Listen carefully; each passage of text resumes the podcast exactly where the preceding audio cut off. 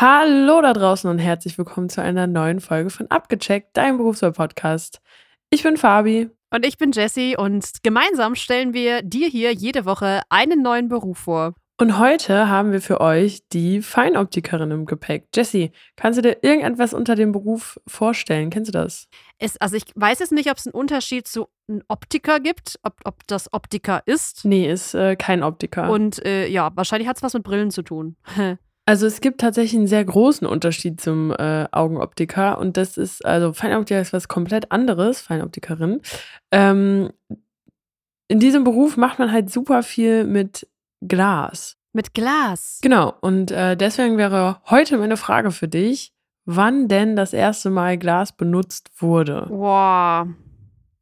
Da kann ich ja nur falsch liegen, ne? Also, wenn man jetzt mal so äh, Richtung Mittelalter guckt, beziehungsweise ich äh, kenne jetzt nur Filme, da wurden ja noch keine Gläser benutzt. Da hat man ja noch so Tonkrüge und so verwendet, um zu trinken zum Beispiel. Jetzt ist aber auch die Frage, ob Glas zum Trinken benutzt wurde oder für andere Dinge. Allerdings, so Zeiten aller Sherlock Holmes, ich weiß, fiktive Person, bla bla, da gab es ja schon Lupen. Also muss es irgendwo zwischen Mittelalter und Sherlock Holmes liegen. Bin ich da schon mal richtig? Ah, da müsstest du auf jeden Fall deutlich weiter nach vorne. Deutlich gehen. weiter nach vorne. Okay, aber dann wurde Glas wahrscheinlich für andere Dinge benutzt, als wir es heute verwenden. Naja, ich denke jetzt nicht, dass sie irgendwie ähm, daraus getrunken haben und irgendwie so ein schönes Glas hergestellt haben, sondern halt Sachen, die man halt so brauchte, die man halt so benutzt hat. Was man früher so brauchte. Okay, ich überlege gerade, wofür wir Glas heute noch benutzen. Ich meine, klar, Flaschen, Gläser. Brillen, ähm, Dekorationen. Ich glaube, ich löse das Ganze mal auf. Also Glas wurde schon ähm, von Steinzeitmenschen benutzt und zwar um circa 7000 vor Christus rum. Natürlich mit, also mit natürlichem Glas. Ähm, aber sie haben es halt benutzt quasi als Messer, Schaber, Bohrer und andere Werkzeuge. Ja, guck mal, also ähm, da war ich ja nur ganz weit weg von, äh, von der Realität. Ja, also Glas ist halt in dem Sinne ein Naturprodukt. Es entsteht, wenn Sand oder halt Gestein extremer Hitze ausgesetzt sind. Und deswegen, also wahrscheinlich haben sie es einfach gefunden und irgendwie weiterverarbeitet. Und nicht, wie wir das jetzt machen, dass wir das extra herstellen, um dann das den Feinoptikerinnen, FeinoptikerInnen zu übergeben, ähm, dass sie das weiterverarbeiten können. Und was die genau damit machen, das erfahrt ihr jetzt in unserem Interview. Abgecheckt, dein Berufswahl-Podcast.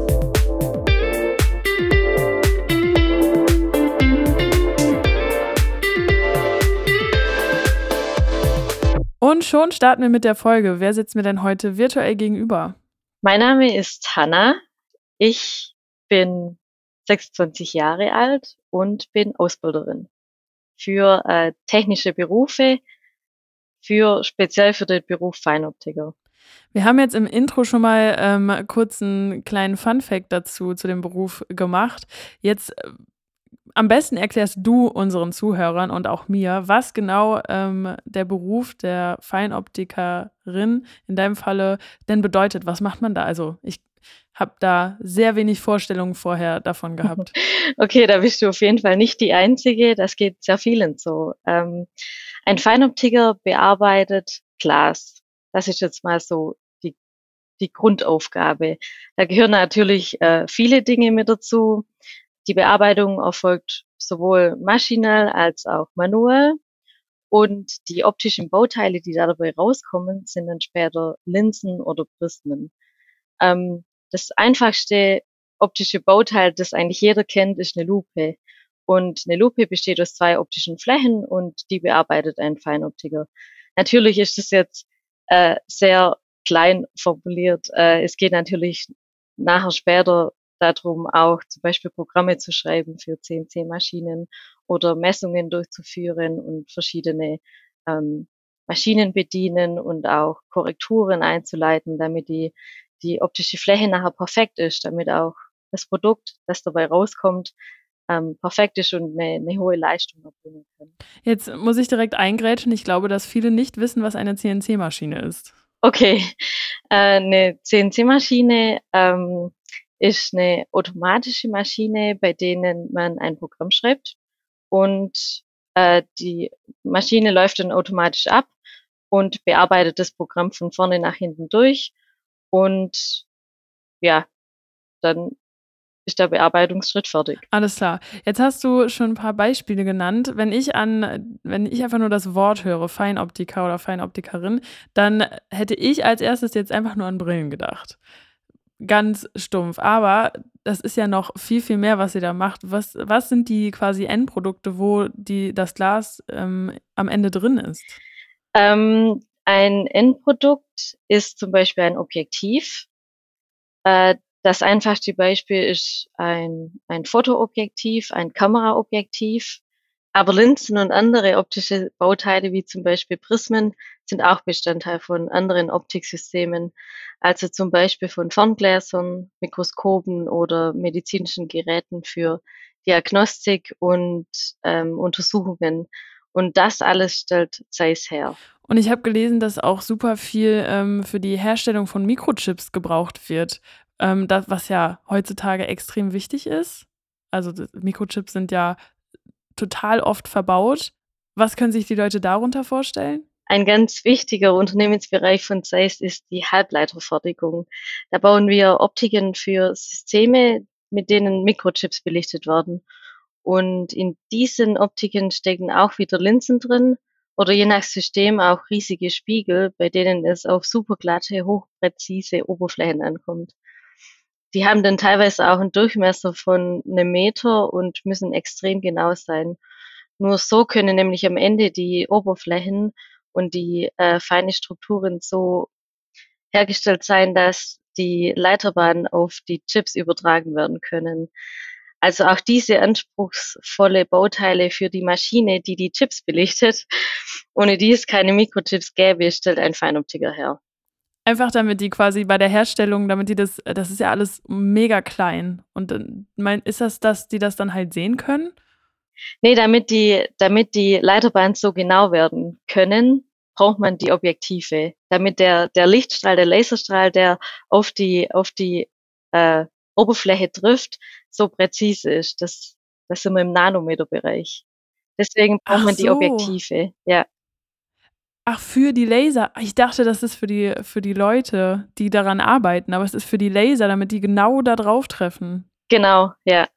Okay, jetzt habe ich es verstanden. Ich hoffe, dass ich nicht die Einzige bin, die das, das jetzt erst so verstanden hat. Weil du eben halt auch von der Lupe gesprochen ja. hast. Deswegen dachte ich, dass, äh, dass, man, so, dass nee. man das braucht, um das quasi zu vergrößern, damit man es besser sieht. Nee, nee, nee. Okay, ja, aber dann ist, also was ich bisher jetzt schon mal höre, ist das ja auf jeden Fall ein sehr breites äh, Spektrum, was man da ähm, irgendwie als Feinoptikerin abgreift. Ähm, klingt schon mal spannend. Ich würde jetzt gerne mit dir einmal zum Anfang zurückgehen, wie man denn überhaupt Feinoptikerin werden kann. Wie startet man? Was sind die Voraussetzungen? Die Voraussetzungen für die Ausbildung ähm, ist ein guter mittlerer Schulabschluss, heißt äh, Realschule bei uns, kann aber gern auch Abitur haben. Und natürlich sollte man ähm, handwerklich arbeiten wollen. In der Ausbildung ist es noch ziemlich handwerklich geprägt. Ähm, später in der Produktion arbeitet man natürlich schon an Maschinen, einfach aus Kostengründen. Und ähm, das heißt, am Anfang macht man das noch ohne Maschinen, damit man das besser versteht, was genau da passiert, dass man das einmal selber gemacht genau, hat. Genau, damit man das Material kennenlernt, Glas. Und man sollte auf jeden Fall Interesse an, an Mathematik und Physik haben, weil Licht und Optik ist einfach ein physikalisches Thema. Ähm, Genau. Was natürlich auch sehr wichtig ist, ähm, man arbeitet wirklich im Nanometerbereich. Das heißt, man muss sehr genau und präzise arbeiten. Und natürlich, wenn man jetzt so an, an die Bearbeitungsprozesse denkt, geht man ja immer vom, vom Gröberen bis zum Feinen. Und das Feine ist dann das Polieren. Und wenn da gröbere Schmutzpartikel drin sind, dann wird die Oberfläche nicht gut. Deswegen sollte man auch sehr sauber und genau arbeiten. Wie kann ich mir das vorstellen? Was wird quasi als erstes angeliefert, was ihr dann weiterverarbeitet? Ist es eine riesen Glasplatte? Ähm, es ist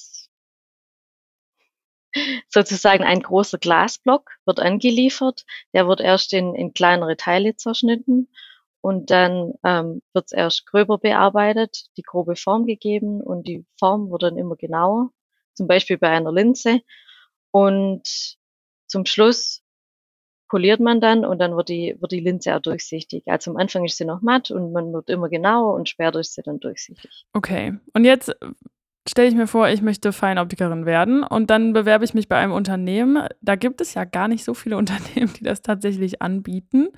Ähm, und dann werde ich genommen und wie geht's dann los? So, ja, die ersten Schritte sind erst einmal so das Kennenlernen von dem Material überhaupt, also von Glas, weil die Bearbeitung, also so Metall oder Holz kennt man ja oft so auch vielleicht von der Freizeit, aber die Glasbearbeitung ist oft sehr unbekannt. Dann legt man, also wir beginnen erst mit einem, mit einem Würfel, bei dem man alle sechs Seiten bearbeitet bis zum Polieren. Und äh, da lernt man dann schon mal auf das Maß zu achten. Ähm, die Genauigkeit von der Fläche zu erreichen. Und dann kommen schon die ersten Linsen, mit denen man dann so eine Art Lupe macht, um auch so eine, eine runde Fläche sozusagen bearbeiten zu können. Und später dann in der Produktion arbeiten wir dann wirklich an den, an den zehn oder in der Ausbildung auch schon an den CNC-Maschinen und lernen da das kennen, wie zum Beispiel die Maschine, die die Fläche bearbeitet, vom Schleifen bis zum Polieren und ja, in der Mitte von der Ausbildung findet dann auch eine Zwischenprüfung statt. Ähm, da muss man sich natürlich darauf vorbereiten, aber das ist eigentlich halb so wild. Man, das ist ja das tägliche, die tägliche Arbeit. Also heißt, die, ähm, sind die Prüfungen alle praktisch oder sind da auch theoretische Prüfungen mit dabei? Ähm, die Prüfungen sind auch theoretisch, ja. Also ähm, momentan ist es noch so, dass die Zwischenprüfung nur ein praktischer Teil abdeckt, aber man muss in dem praktischen Teil auch zum Beispiel eine Arbeitsplanung durchführen, welche Schritte man denn nacheinander machen möchte oder wie denn der ideale Weg ist, um auch das perfekte Bauteil zu erreichen.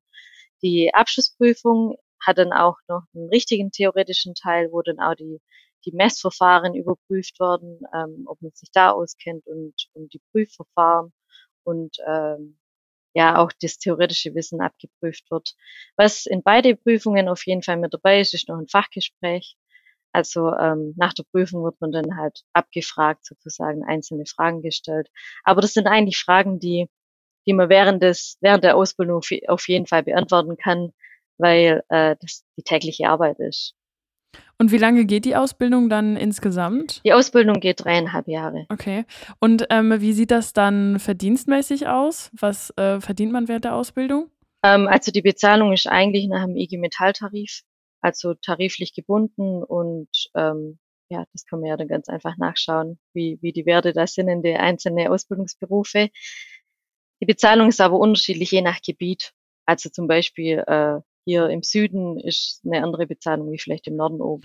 Weißt du, wo man überall die Ausbildung machen kann? Also jetzt in Deutschland, ich meine Standort bezogen? Die Ausbildung kann man hier im Süden bei Zeiss in Oberkochen machen, aber auch an unseren Standorten in Jena, Wetzlar und Göttingen. Im Bereich Jena und Wetzlar gibt es mehrere kleinere Firmen, die auch die, die Ausbildung anbieten, aber es ist schon ein sehr spezieller Beruf und ist jetzt nicht so gängig wie ein Industriemechaniker, sage ich jetzt einfach mal. Aber es ist ein sehr schöner Beruf für, für alle. ja, an der Stelle nochmal kurz eine Werbung für den Beruf. Nein, ähm, du hast ihn dir ausgesucht, du äh, bist mittlerweile Ausbilderin darin, dass äh, du für diesen Beruf brennst, ist, glaube ich, äh, Voraussetzung. Wir springen jetzt mal an die Stelle, ähm, Ausbildung ist abgeschlossen. Wie geht es dann weiter? Ähm, also hier bei uns im Unternehmen ist so, dass alle Auszubildende unbefristet übernommen werden und ähm, ja einen, einen Festvertrag bekommen und in der Produktion dann arbeiten. Was natürlich in der Produktion oft der Fall ist, dass man dann auch Schichtarbeit tätigen muss, also im Dreischichtbetrieb, was aber natürlich den Vorteil hat, dass am Ende äh, Schichtzulagen und mehr Geld dabei rauskommt. Aber das ist in der Produktion einfach üblich, dass man in der Schichtarbeit tätig ist. Genau. Nach der Ausbildung kann man natürlich, wenn man sich noch weiterbilden will, auch äh, den Meister oder den Techniker machen. Den gibt's aktuell in Zwiesel in der Glasfachschule oder auch so wie ich das gemacht habe. Ich habe ähm, das Abitur dann gemacht nach der Ausbildung und ein Studium angefangen. Da gibt's auch ähm, einen Studiengang, der nennt sich Optical Engineering. Der geht so ein bisschen auf die optische Richtung. Und ja, genau, man kann sich auf jeden Fall weiterbilden, auch in so einem speziellen Bereich, um vielleicht auch äh, oder in, in einem allgemeineren Bereich, um vielleicht mehr Berührungspunkte mit anderen Themen auch zu haben. Es ist auf jeden Fall so, dass Zeiss einen großen Bedarf an Feinoptikern an den Standorten Oberkochen, Jena, Wetzlar und Göttingen hat. Und man bekommt da nicht nur eine sichere Stelle, sondern kann in den Beruf, Beruf auch weiter aufsteigen. Okay, das klingt ja schon mal sehr gut. Ähm, wenn du jetzt sagst, da es, es gibt wie in jeder Produktion eigentlich Schichtarbeit, wie sind die Schichten bei euch aufgeteilt? Bei uns gibt's Frühschicht, Spätschicht und Nachtschicht. Die Frühschicht beginnt sehr früh morgens um 5 Uhr und geht dann bis 13 Uhr. Dann kommt die Spätschicht, die geht dann bis abends um 21 bis 22 Uhr und dann die Nachtschicht über die Nacht über. Wie sind dann die Wechsel? Also kann man sich selber die Schicht aussuchen oder ist es, äh, wir machen jetzt zwei Wochen am Stück die Frühschicht, danach macht ihr zwei Wochen am Stück die Spätschicht oder wie sieht das aus? Ähm, bei uns ist es so, man wechselt eigentlich wöchentlich zwischen Früh- und Spätschicht ab und die Nachtschicht ist dann nach vier Wochen zum Beispiel dann vier oder fünf, sechs Wochen dann am Stück und kommt dann wieder in die Früh- und Spätschicht. Okay. Und jetzt habe ich zum Beispiel eine Frühschicht, ich komme um 5 Uhr morgens dahin. Was ist das Erste, was ich mache? ähm, mich mit meinen Kollegen aus der Nachtschicht austauschen, was denn, was denn die Nacht über passiert ist, wie weit die Teile sind, wo ich weitermachen muss, was vielleicht, was es für Probleme gab, ob irgendwelche Maschinen ausgefallen sind. Und dann schaue ich mal durch die Reihen, wie weit denn die Maschinen sind, ob ich gleich was machen muss oder noch ein bisschen Wartezeit habe. Und dann lege ich los mit, mit Arbeiten. Und wie sieht die Arbeit aus? Heißt es dann, können die Maschinen mehrere, wie sagt man das, äh, mehrere Gläser gleichzeitig herstellen oder ähm, ja, nehme ich da mal so ein bisschen mit. Ich habe noch nicht, noch nicht das genaue Bild vor Augen, was äh, durch die Maschinen läuft, ob man jetzt so, ob das so spezifisch ist, dass man quasi ein Teil nach dem anderen nur machen kann oder ja, viele Fragen. genau, also grundsätzlich ist schon so, dass eine Maschine ein Teil bearbeitet. Wenn das Teil dann fertig ist, kommt das nächste Teil in die Maschine. Während der Bearbeitung tut man das auch oft dann messen, um zu schauen, ob, ob die Bearbeitung in die richtige Richtung geht oder ob ich was korrigieren muss. Aber ein Arbeiter bedient auch mehrere Maschinen gleichzeitig. Also die Maschinen laufen dann, haben zum Beispiel eine Laufzeit von zwei Stunden und in der Zeit kann ich ja andere Maschinen starten, messen, ähm, Korrekturen einleiten. Genau, also ähm, wie kann man das sagen? Also jede Maschine bearbeitet ein Teil und bearbeitet eigentlich immer das gleiche Teil, zum Beispiel dreimal die gleiche Linse und dann kommt die nächste Linse. Ähm, die hat dann halt andere Werte, aber die Programme sind dann auch schon vorhanden. Das heißt jetzt zum Beispiel irgendeine Kamerafirma, Kamerahersteller, Kamerahersteller kommt auf euch zu und sagt, ich brauche jetzt tausendmal die und die Linse für das Objektiv. Und dann fertigt ihr die Linse an Genau, ja.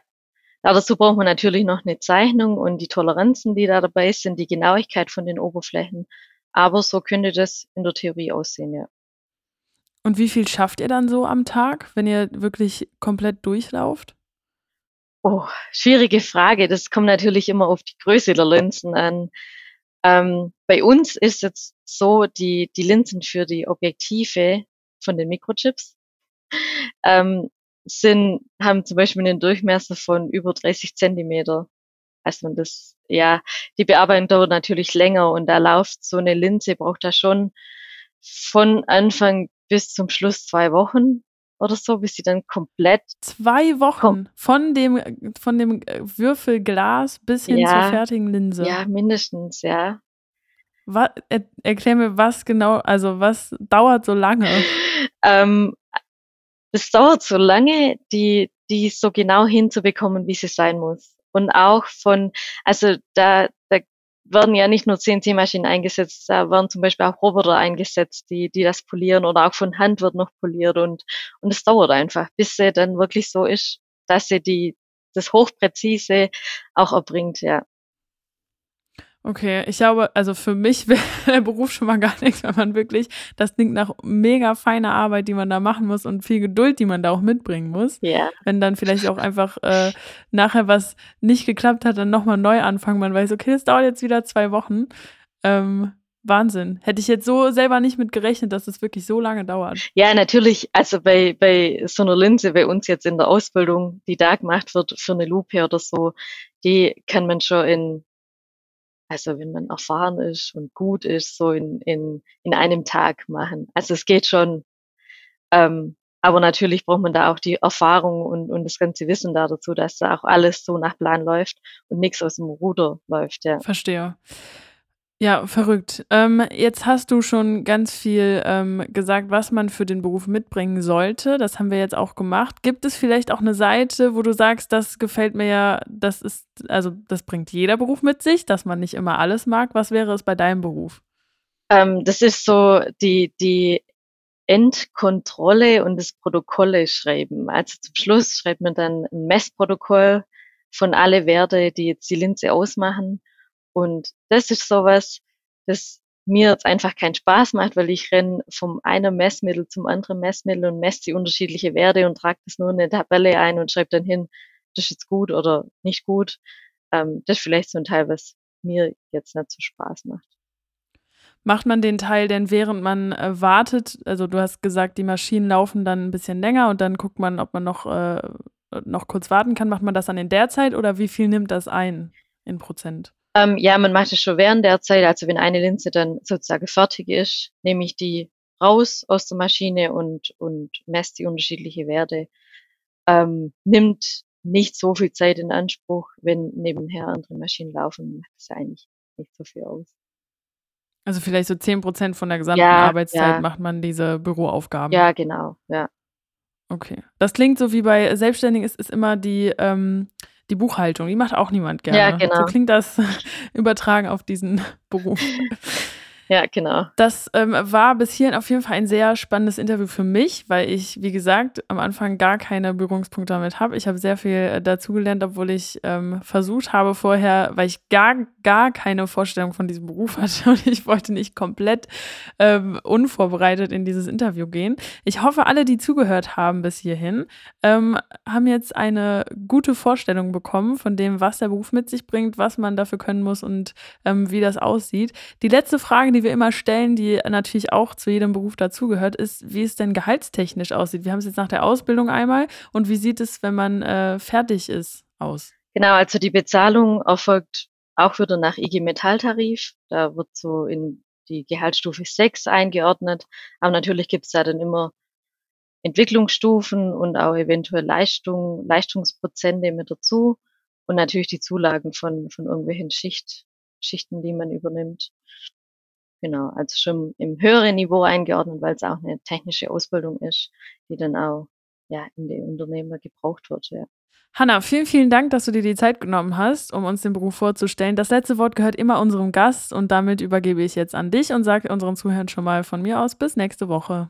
Okay, ja, äh, vielen Dank für die Einladung zu dem Podcast. Ähm, ich hoffe, ihr, ihr habt einen guten Einblick in den Feinoptiker bekommen. Und zum Schluss würde ich einfach gern noch sagen, dass der Beruf wirklich ein sehr schöner, interessanter Beruf ist, wo man ähm, wirklich hochtechnologisches Wissen bekommt und dann auch anwenden kann und die und Qualität herstellt, ähm, die einfach in der ganzen Welt in vielen Produkten gebraucht wird. Abgecheckt, dein Berufswahl-Podcast.